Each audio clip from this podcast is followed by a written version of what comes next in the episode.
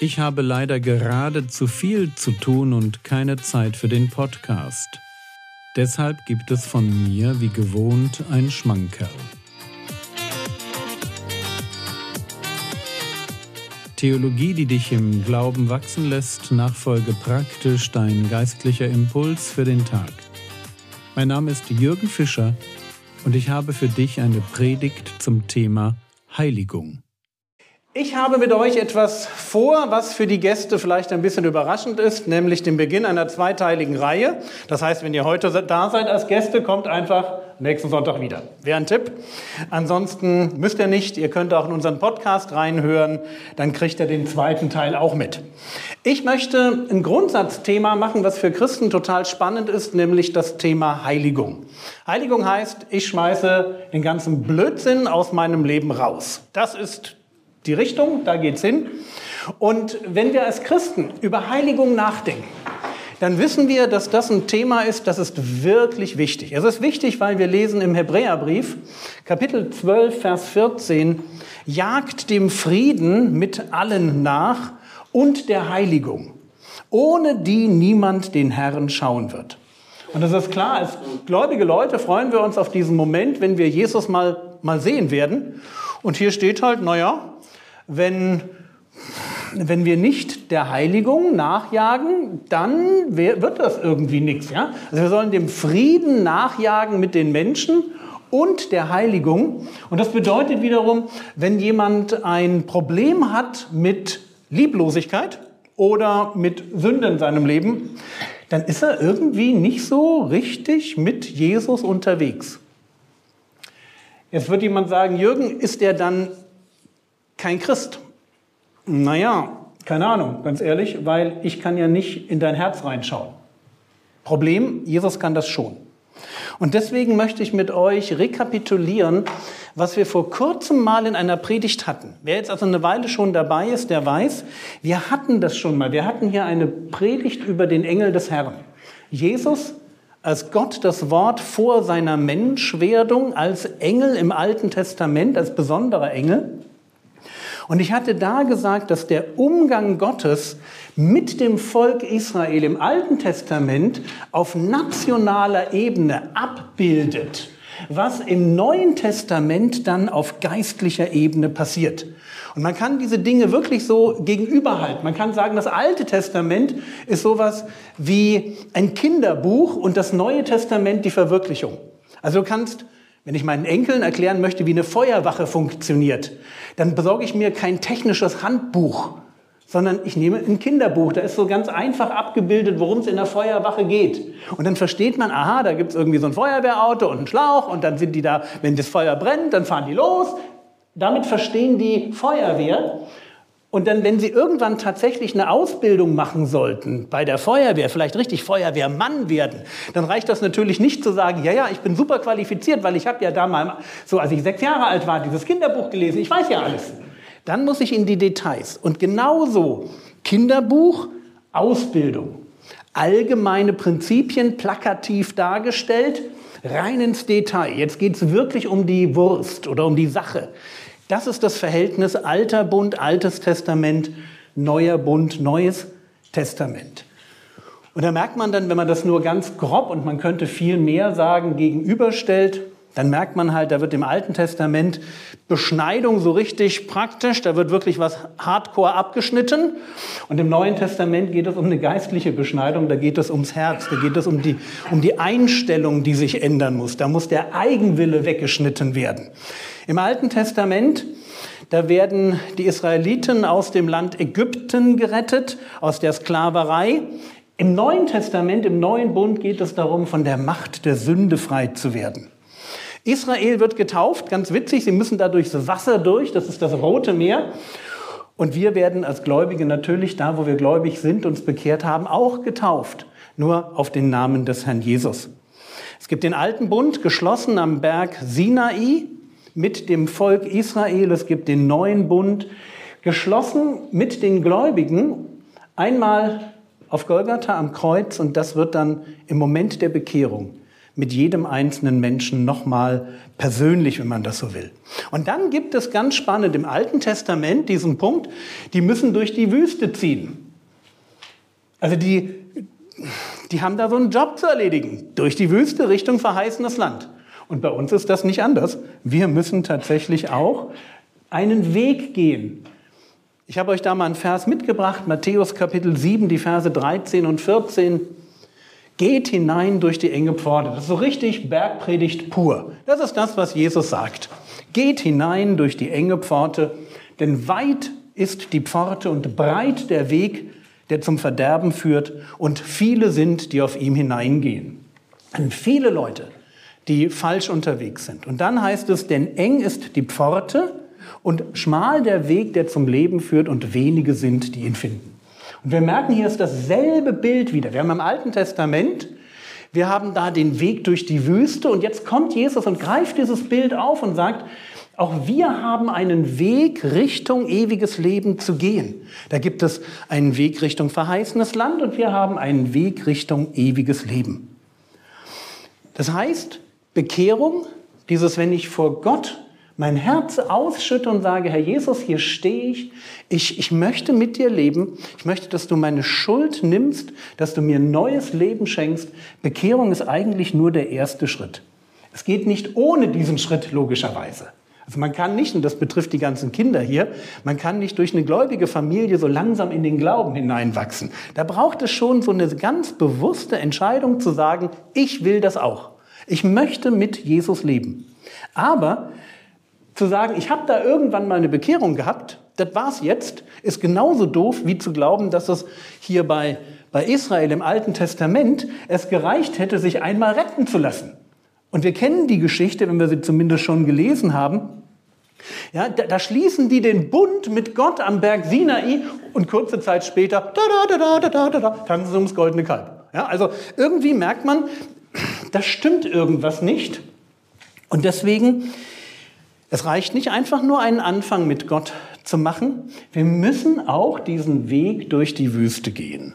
Zwei Fragen. Warum und wie? Am Anfang. Wie kennen wir schon? Das hatte ich euch ja gesagt.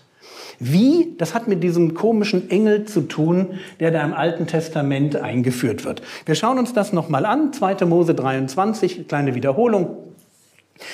Das ist kurz nachdem das Volk Israel aus Ägypten gerettet wird in der Wüste. Es geht jetzt so richtig los Richtung verheißenes Land. Und dann gibt es hier einen Begleiter. 2. Äh, Mose 23, 20, 21. Siehe, ich sende einen Engel vor dir her, damit er dich auf dem Weg bewahrt und dich an den Ort bringt, den ich für dich bereitet habe. Hüte dich vor ihm, höre auf seine Stimme und widersetze dich ihm nicht. Also Frage, wie kommt das alttestamentliche Volk Israel ans Ziel? Relativ einfach. Latsch dem Engel hinterher. Ist nicht super kompliziert. Und wenn er dir was sagt, mach es einfach. Jetzt übertragen wir das. Wie kommen wir ans Ziel? Und wir wissen ja schon, dass der Engel des Bundes im Alten Testament niemand anders ist als der Herr Jesus. Und so darf es uns jetzt nicht erstaunen, dass das Prinzip, ihr seht das hier in der letzten Zeile, ich habe das mit Sicherheit überschrieben, dass das Prinzip dasselbe ist. Im Alten Testament kommst du ans Ziel, wenn du dem Engel folgst. Im Neuen Bund, wem muss ich folgen? Naja, wahrscheinlich dem Herrn Jesus, oder? Und dann haben wir Johannes Kapitel 10, diese super bekannte Stelle, wo es da heißt, meine Schafe, Vers 27, meine Schafe hören meine Stimme und ich kenne sie und sie folgen mir. Das heißt, Christsein ist eine ziemlich einfache Angelegenheit. Wir folgen einfach Jesus. Es ist wirklich so simpel. Ich, man, muss es, man muss es so sagen. Es ist, es ist simpel. Meine Schafe hören meine Stimme und ich kenne sie und sie folgen mir und ich gebe ihnen ewiges Leben und sie gehen nicht verloren in Ewigkeit und niemand wird sie aus meiner Hand rauben. Also wie soll das Volk Gottes durch die Wüste oder wir den schmalen Weg? Ganz einfach auf Jesus hören, ihm hinterherlaufen. So einfach. Lass dir, lass dir nie irgendwas anderes einreden, okay? Das ist das Einzige, worauf es ankommt. Nochmal, wie kommt das Volk Gottes ans Ziel? Wie erreiche ich ganz persönlich ewiges Leben? Wie sorge ich dafür, dass ich nicht verloren gehe? Ich höre auf die Stimme Jesu. Er ist mein Vorbild. Ich folge ihm und er kümmert sich um den Rest. Also er ist verantwortlich für ewiges Leben. Er ist verantwortlich für Sicherheit. Er ist verantwortlich für Ankommen. Es ist wichtig, dass wir das gut verstehen. Unser Job, zuhören. Unser Job, folgen.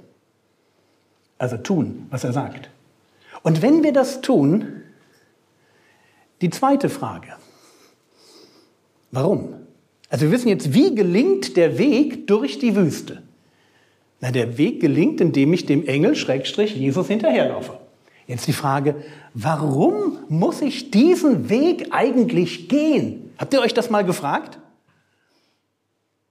Warum ist es nicht so, dass das Volk Israel aus Ägypten raus und dann plups rein ins verheißene Land. Das ist doch nicht weit. Ihr habt ja jetzt durch die, durch die Nachrichten ständig diese Geografie vor Augen. Die laufen einen richtigen Umweg, um da 40 Jahre zu brauchen. Die, die hätten in zwei Wochen da problemlos reinlaufen können. War aber nicht so. Also warum nicht raus aus Ägypten, rein ins verheißene Land? Oder für uns, warum nicht raus aus der Macht des Satans? Auferstehung, fertig. Ha? Game over. Da, wo ich sowieso hin will. Warum noch dieses Leben? Hallo? Ja? Das ist ja nun nicht Paradies. Was soll das? Also warum müssen die Israeliten durch die Wüste und wir müssen diesen schmalen, bedrückten Weg gehen?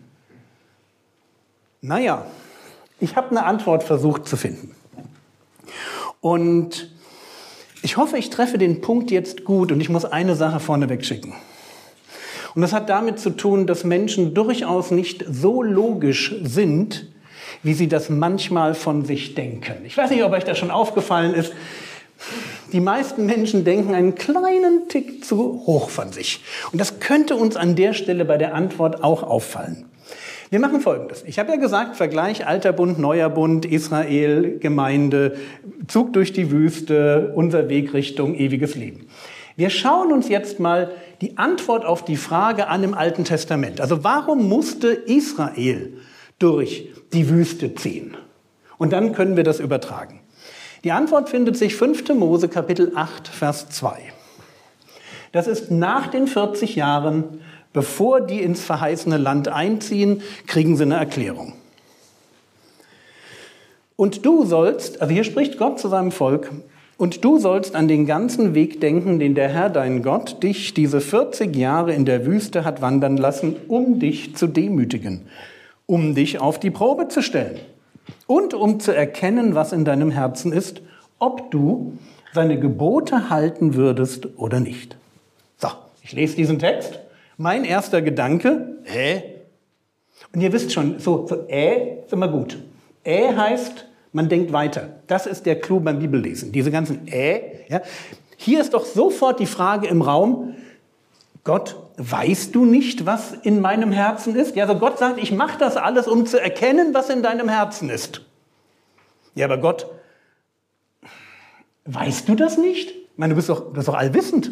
Du weißt doch, was in meinem Herzen ist. Warum muss Gott Israel und ja auch anscheinend uns, wenn ich das übertrage, auf die Probe stellen, um zu erkennen, was in meinem Herzen ist? Und die, die Frage hat mich wirklich eine ganze Weile umgetrieben. Bis ich mir angeschaut habe, worum es Gott geht. Und wenn man 5. Mose 8 ganz liest, dann geht es Gott darum, dass das Volk Gottes Abhängigkeit erkennt. Also erkennt, wer wir sind und wer er ist. Erkennen, was wir können und was nur er kann.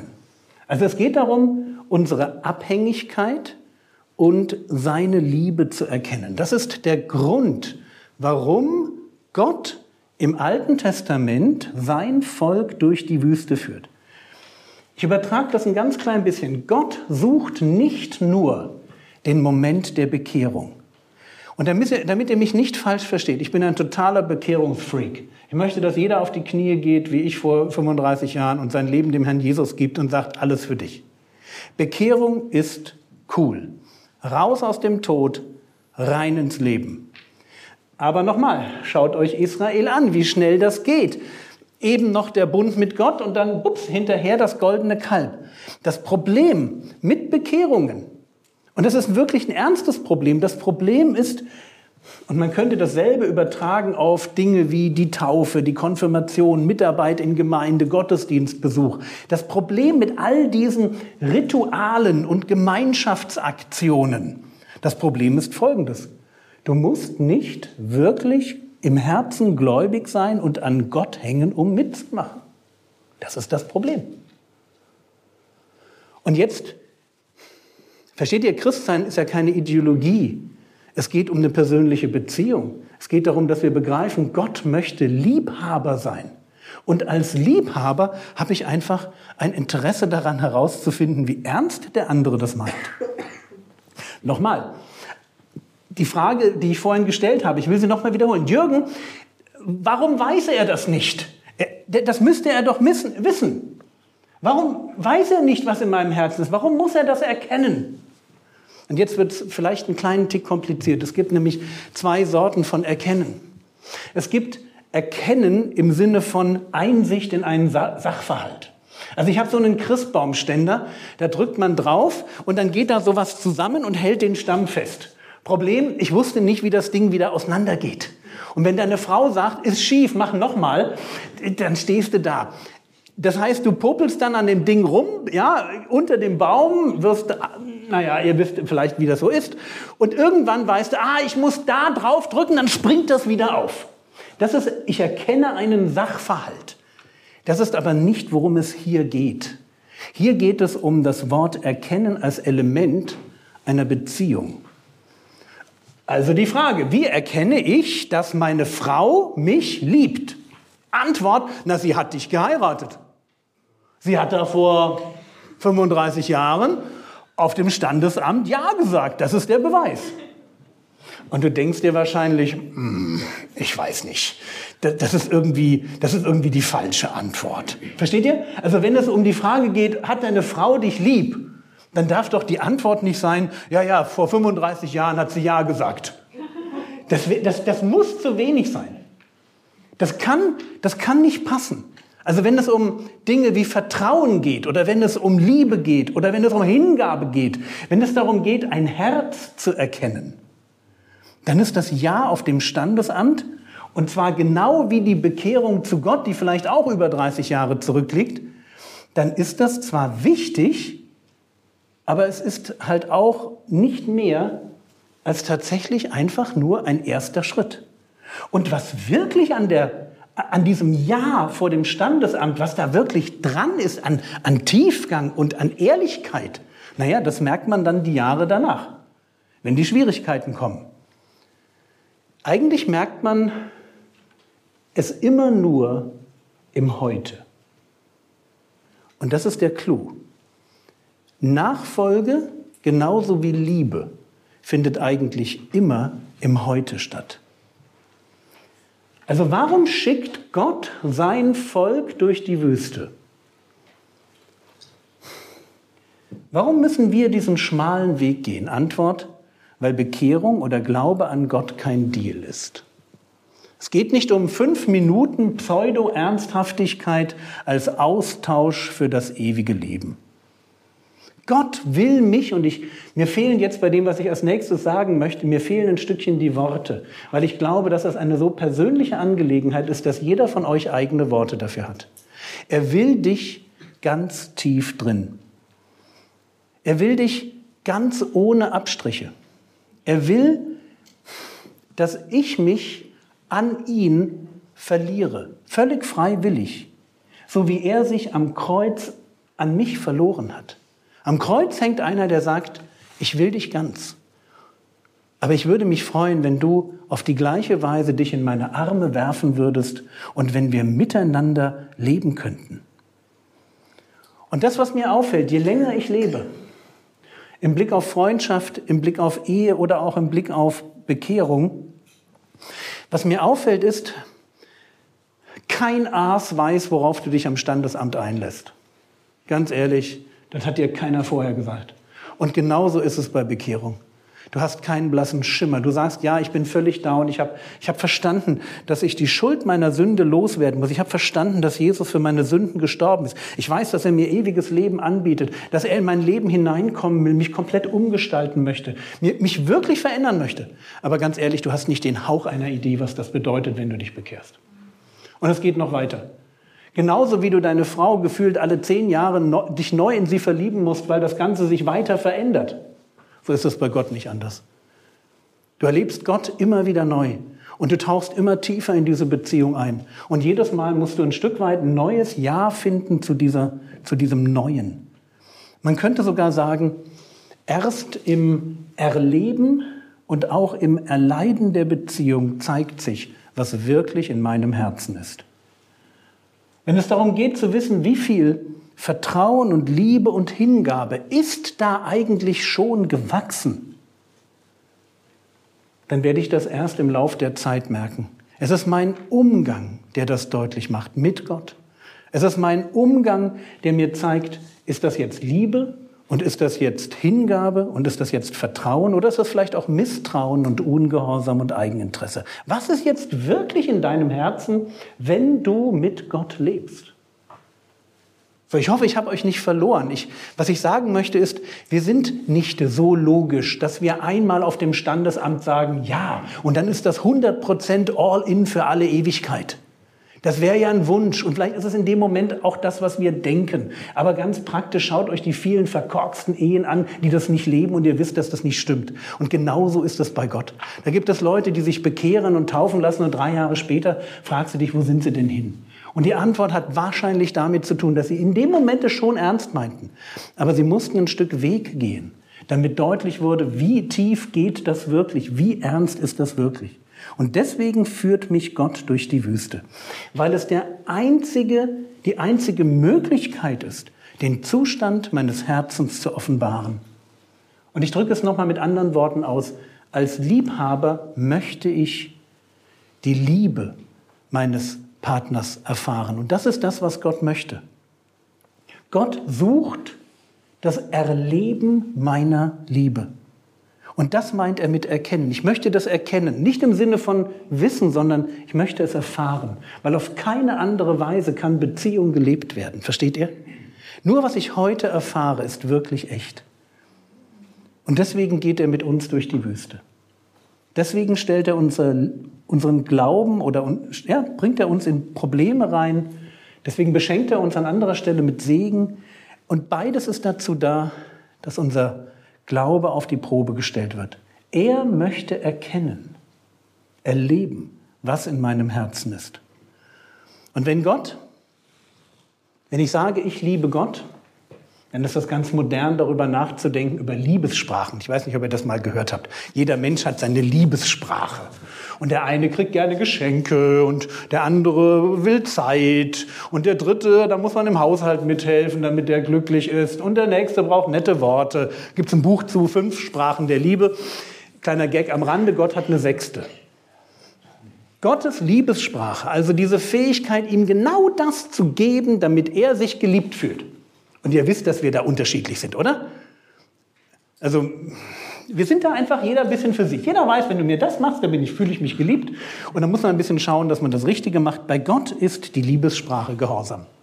Da heißt es in Johannes Kapitel 15, Vers 9, wie der Vater mich geliebt hat, habe ich euch geliebt, bleibt in meiner Liebe. Wenn ihr meine Gebote haltet, so werdet ihr in meiner Liebe bleiben, wie ich die Gebote meines Vaters gehalten habe und in seiner Liebe bleibe. Du möchtest Gott lieben und in seiner Liebe bleiben? Hey, ist relativ easy. Gott sagt, ich mach's dir ganz leicht, halte meine Gebote. So, jetzt kommen wir zurück zum Anfang. Am Anfang hatten wir Hebräer Kapitel 12, Vers 14. Wir müssen der Heiligung nachjagen. Ich hatte gesagt, wer kein Problem mit Lieblosigkeit hat, Wer kein Problem mit Sünde hat, naja, der ist irgendwie nicht mit Jesus unterwegs. Das funktioniert einfach nicht. Jetzt wissen wir, woran das liegt. Ganz einfach. Mein Umgang mit Heiligung, ich schmeiße den Scheiß meines Lebens raus, ich schmeiße Sünde raus, ich, ich will das nicht mehr tun. Also mein Umgang mit den Geboten Gottes zeigt etwas an wie, davon, wie viel Interesse ich an einer tiefen Beziehung mit ihm habe. Ist ja logisch.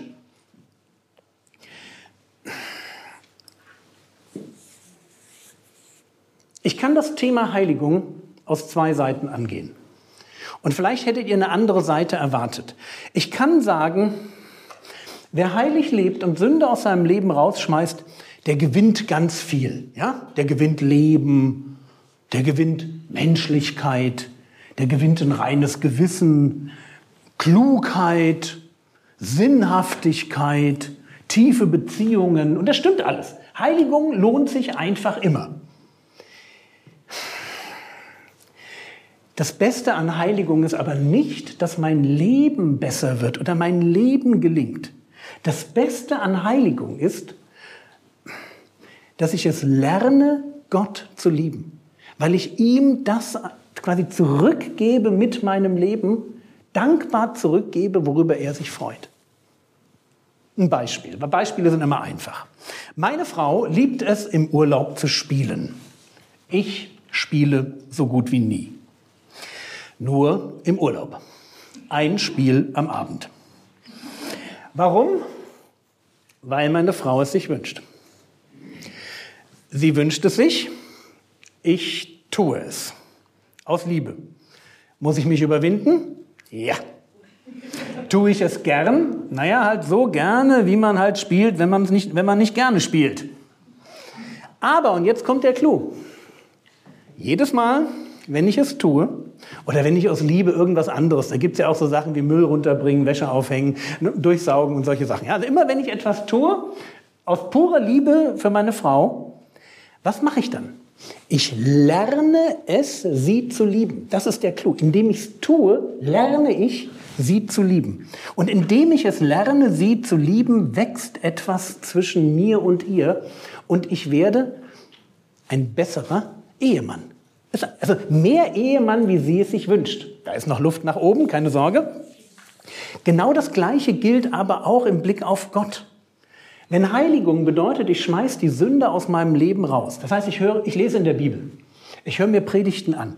Ich identifiziere die Dinge, wo Gott sagt, mag ich nicht. Und lass sie dann auch sein. Oder mit den, gehen wir nochmal zurück zu Johannes 10, zu dem guten Hirten, ich höre auf die Stimme des guten Hirten und folge ihm. Das heißt, wenn der gute Hirte sagt, geh dahin, dann gehe ich dahin. Und wenn er sagt, geh da nicht hin, dann gehe ich da halt nicht hin. Und wenn er sagt, tu das, dann tue ich das. Und wenn er halt sagt, tu das nicht, dann tue ich es nicht. Das ist Heiligung, beziehungsweise das ist das ganz normale christliche Leben. Wenn ich das mache, dann werde ich ein besserer Liebhaber. Das ist alles. Da wird viel im Leben gut, wenn du dich an das hältst, was Jesus sagt. Kann ich dir versprechen. Aber der eigentliche Clou ist, du lernst Gott lieben. Du wächst in dieser Beziehung. So dusselig sich das anhört. Ich wachse nirgends stärker in meiner Beziehung zu meiner Frau, als wenn ich Dinge tue, auf die ich keinen Bock habe. Und für sie das tue. Da wächst etwas viel stärker, als wenn wir nur Dinge machen würden, worauf wir beide Lust haben. Und bei Gott ist das ganz genauso. Fragen? Warum tun sich Christen mit dem Thema Heiligung häufig schwer? Und die erste Antwort wäre die, weil sie die Sache zu ernst nehmen. Und vielleicht bist du jetzt ein bisschen erstutzt, also zumindest wenn du noch wach bist und nicht völlig so im Pizzakoma abgeglitten. Denn eigentlich widerspricht sich das ja. Nochmal, warum tun sie sich schwer? Weil sie die Sache zu ernst nehmen. Frage, Jürgen, hast du nicht gerade davon gesprochen, dass niemand den Herrn Jesus sehen wird, der nicht der Heiligung nachjagt? Da muss man sie doch ernst nehmen. Und darauf möchte ich Folgendes sagen, und das ist jetzt ganz wichtig für die jungen Christen hier im Raum. Die Antwort lautet Ja und Nein. Es gibt zwei Fehler, die man beim Thema Heiligung, also Umgang mit Sünde machen kann. Der eine Fehler ist der, dass man das ganze Thema ignoriert und denkt, das spielt alles keine Rolle, ich kann leben, wie ich will, ich bin ja bekehrt. Falsch, haben wir gesehen. Aber es gibt einen zweiten Fehler und der ist mindestens für junge Christen genauso schlimm. Und das ist der Fehler, dass man das Christentum zu einer Religion des Sündenmanagements macht. Was meine ich damit? Und jetzt müssen die ganzen jungen Christen, die so ein bisschen zu wild unterwegs sind, junge Christen sind Extremisten, ihr kennt den Spruch von mir, die müssen jetzt gut zuhören. Es gibt unter jungen und ernsthaften Christen eine Tendenz dazu, die Qualität ihrer Gottesbeziehung an der Frage festzumachen, ob sie sündlos leben. Und damit, wenn ich von sündlos spreche, meine ich natürlich nicht absolut sündlos.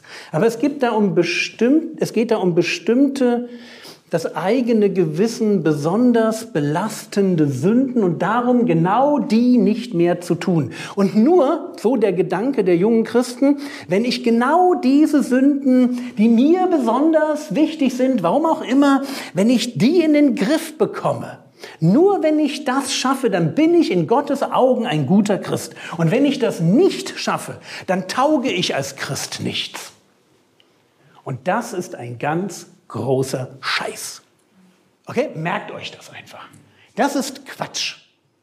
Und deshalb mag ich fünf Pflöcke zum Thema Heiligung bzw. Sünde einschlagen, die jeder von uns sich bitte mitnimmt.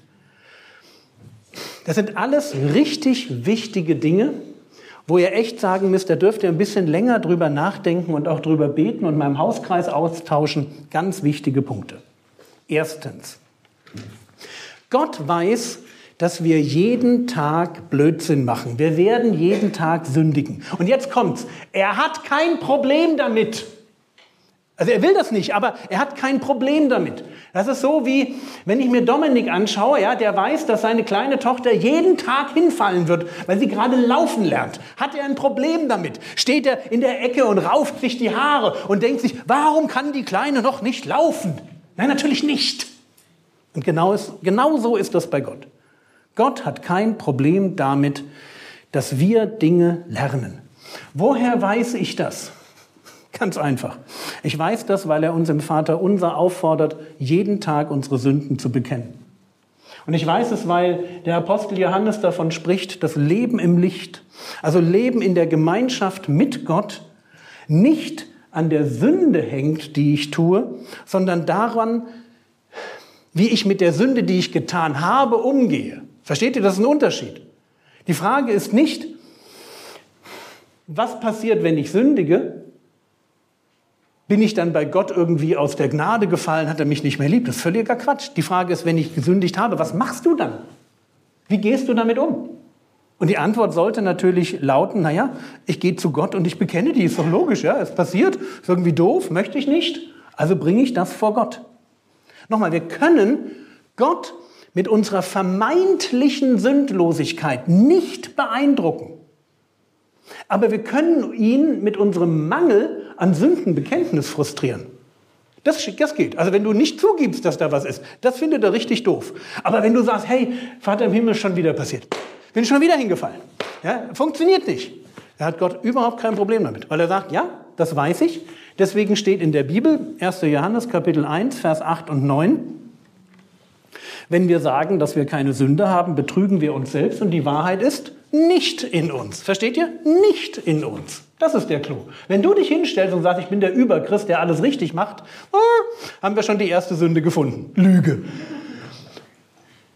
Wenn wir unsere Sünden bekennen, ist er treu und gerecht, dass er uns die Sünden vergibt und uns reinigt von jeder Ungerechtigkeit. Ist das nicht schön? Darum geht es. Das ist Leben im Licht. Ich mache was falsch und dann verstecke ich es nicht, sondern ich gehe wieder ins Licht, lass mich beleuchten und sage, Herr Jesus, ne, ja, ist irgendwie doof. Ja, bitte, ich, ich, es, es nervt einfach. Ich bin so, tut mir leid. Und deswegen verstecke deine Sünde nicht. Bring sie einfach jeden Tag neu vor Gott. Das ist deine Chance als Kind. Steh wieder auf, latsch weiter, folge, geh hinterher. Zweiter Punkt, und der ist ganz eng damit verbunden, wir leben aus Gnade. Und das bedeutet, uns ist schon alles vergeben.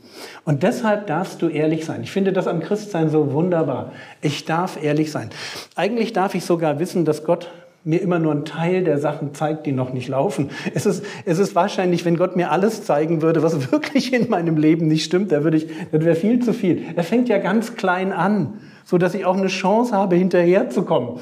Ich würde doch dem kleinen Mädel da, ja, ähm, die jetzt gerade anfängt zu laufen, auch nicht sagen, so, schau mal, ja, das ist ein Stab, da geht's hier über den Stabhochsprung, das machen wir jetzt mal. Das wird doch nicht funktionieren. Und so ist das bei Gott auch. Wir dürfen, weil wir aus Gnade leben, Wir dürfen wissen, dass wir den größten Teil unserer Kaputtheit noch gar nicht erkannt haben, warum auch immer. Und wir dürfen Gott darum bitten, dass er uns erforscht, uns die Augen öffnet, uns den Mut schenkt, ehrlich zu sein, uns auch vor Selbstbetrug bewahrt. Und dann dürfen wir einfach sagen, Herr, hier bin ich wieder. Wir leben aus Gnade. Ich hoffe, dass ihr wirklich versteht, was ich damit sagen möchte. Aus Gnade leben heißt, ich muss mit meiner Performance Gott nicht mehr beeindrucken. Nicht mehr beeindrucken, weil Gott mich längst durchschaut. Im Moment der Bekehrung gehe ich auf meine Knie und gebe zu, dass ich es nicht schaffe. Dass ich gerne ein anderer wäre, aber keine Ahnung habe, wie das gehen soll. Und jetzt kommt Jesus in mein Leben hinein und sagt, ich weiß, wer du bist. Ich kenne dich durch und durch. Ich kenne Schattenseiten von dir, die du niemandem zeigst. Ich weiß, wie frustriert du über dich selber bist. Ich weiß, wie viele Beziehungen du geschrottet hast, wo du so richtig auf der Kante stehst und denkst, boah, ich, ich, ich, ich, ich mag manchmal nicht in den Spiegel schauen. So entsetzt bin ich über das, was ich da sehe. Ich mag über mich nicht nachdenken. Und Gott sagt, ich kenne dich durch und durch und ich will dich trotzdem. Und ich bin bereit für dich zu sterben. Deine Sünde auf mich zu nehmen. Alle. Auch die, die du nie gesehen hast oder vergessen hast, bewusst verdrängt hast. Ich bin bewusst, deine Schuld und deine Scham zu tragen. Aber jetzt möchte ich, dass du die Augen aufmachst und mit mir lebst. Mir einfach hinterherkommst. Und deswegen, ich weiß nicht, ob du das kannst, aber für mich gehört es zu den ganz schönen Dingen an biblischem Christentum, dass wir Ehrlichkeit feiern dürfen, dass wir wirklich aus Gnade leben. Uns ist vergeben und weil mir vergeben ist, deswegen stehe ich auf und sage so, jetzt gehen wir die Probleme an. Nicht um Gott zu beeindrucken, das werden wir nie schaffen, aber um Gott durch unser Leben zu zeigen, wie sehr wir ihn lieben. Und noch ein dritter Punkt, und mit dem möchte ich dann Schluss machen. Wir werden nicht alle fünf Punkte heute schaffen. Und dieser dritte Punkt ist ein bisschen hässlich, weil wir leben in einem Körper, der geprägt ist von Sünde. Und auch wenn wir Christen sind, auch wenn wir uns wirklich bekehrt haben, das heißt, wir bekommen im Moment der Bekehrung ein neues Herz, wir bekommen ein neues Wollen. Trotzdem stecken wir noch in diesem alten Körper. Da ist eine Liebe zu Gott, da ist eine Liebe zum Gehorsam, aber da ist noch etwas anderes. Da ist Sünde. Und diese Spannung, die erleben wir sogar nach der Bekehrung noch stärker als vorher. Vorher, da war vieles noch so, ich sag's mal fast normal. Damit hat man sich arrangiert. Da, da, da, da hat man noch in den Spiegel schauen können sagen können, ich bin halt so. Nach der Bekehrung weißt du, ich bin so nicht mehr. Und der Schmerz, den du jetzt empfindest, wenn du bestimmte Sünden tust, ist viel größer als vor der Bekehrung. Und das ist, das ist problematisch, weil dieser Schmerz, das ist etwas, was der Teufel gerne verwendet, um uns einzureden, du bist noch lange nicht echt. Du mit, mit deiner Art, du hast doch bei Gott nichts verloren. Und da müssen wir jetzt ganz arg vorsichtig sein, dass wir an der Stelle die Bibel Bibel sein lassen und uns eingestehen, wir leben neues Leben in einem alten Körper. Und dieser alte Körper, ihr kennt mein Lieblingsbild, ja? In diesem alten Körper sind wir nicht allein. Da wohnt noch etwas. Das ist wie wenn du in den Keller gehst und da wohnt eine Ratte. Und es stinkt ein bisschen, ein paar Sachen sind angeknabbert. Und so ist das bei uns. Wir wohnen, wir wohnen in, in diesem alten Körper mit einer Ratte, die heißt Sünde. Und die werden wir irgendwann los. Ja, die Macht der Sünde ist gebrochen, aber noch nicht die Gegenwart der Sünde. Sorry, das war jetzt super theologisch, aber so sind Brüdergemeindler. Irgendwann sind wir sie los. Der Auferstehungsleib, dann ist das raus. Nur heute leben wir in dieser Spannung. Heute müssen wir mit Römer 7, Vers 18 und 19 sagen, denn ich weiß, dass in mir, das ist in meinem Fleisch, in dem, was du anfassen kannst, nichts Gutes wohnt, denn das Wollen ist bei mir vorhanden, aber das Vollbringen des Guten nicht. Paulus neigt dazu, ein bisschen allgemein zu formulieren. Was er sagen möchte ist, ich komme immer wieder in Situationen, da weiß ich, was ich tun sollte. Und ich krieg's nicht gebacken. Warum? Denn das Gute, das ich will, übe ich nicht aus, sondern das Böse, das ich nicht will, das tue ich. Und das ist einfach mal keine angenehme Sache. Versteht ihr? Man will das Gute. Und gerade weil wir gläubig sind, haben wir einen sehr hohen Anspruch an das Gute. Wir wollen doch, dass die Menschen durch uns erfahren, dass Jesus wirklich auferstanden ist, in uns lebt. Und dann stehst du vor dir selber und kriegst es irgendwas, ja, nimm dir deine Lieblingssünde oder deine Lieblingsdrei Sünden, wo du, wo du immer wieder gegen die Wand läufst. Also so, so basch, basch, ja, wo du schon eine richtig blutige Nase hast, weil immer basch da voll dagegen und denkst, ach, ja. Und du denkst dir, was soll das? Alles andere als angenehm. Ich will das Gute und tue es nicht. Ärgere mich. Aber das ist die Realität eines erlösten Menschen. Das muss uns klar sein. Die Realität eines erlösten Menschen hat damit zu tun, dass ich immer wieder erfahre, ich bin noch nicht am Ziel. Und dass mich Gott jeden Tag neu quasi in die Situation hineinstellt, wo er mich fragt, sag mal, bist du noch bereit, den Blödsinn von gestern zu bekennen? Geht es dir noch um mich? So wie in einer Beziehung, wo du auch, wenn du Blödsinn machst, wieder hingehen musst. Also nur für alle Ehemänner, ja. Wenn ihr Blödsinn macht, müsst ihr immer wieder hingehen. Müsst immer wieder sagen, sorry, ja, falsch, war doof. Das gehört dazu. Und so ist das bei Gott auch. So, drei Punkte waren mir wichtig. Punkt Nummer eins. Gott hat kein Problem mit deiner Sünde. Er hat das Problem der Sünde grundsätzlich am Kreuz gelöst. Punkt Nummer zwei.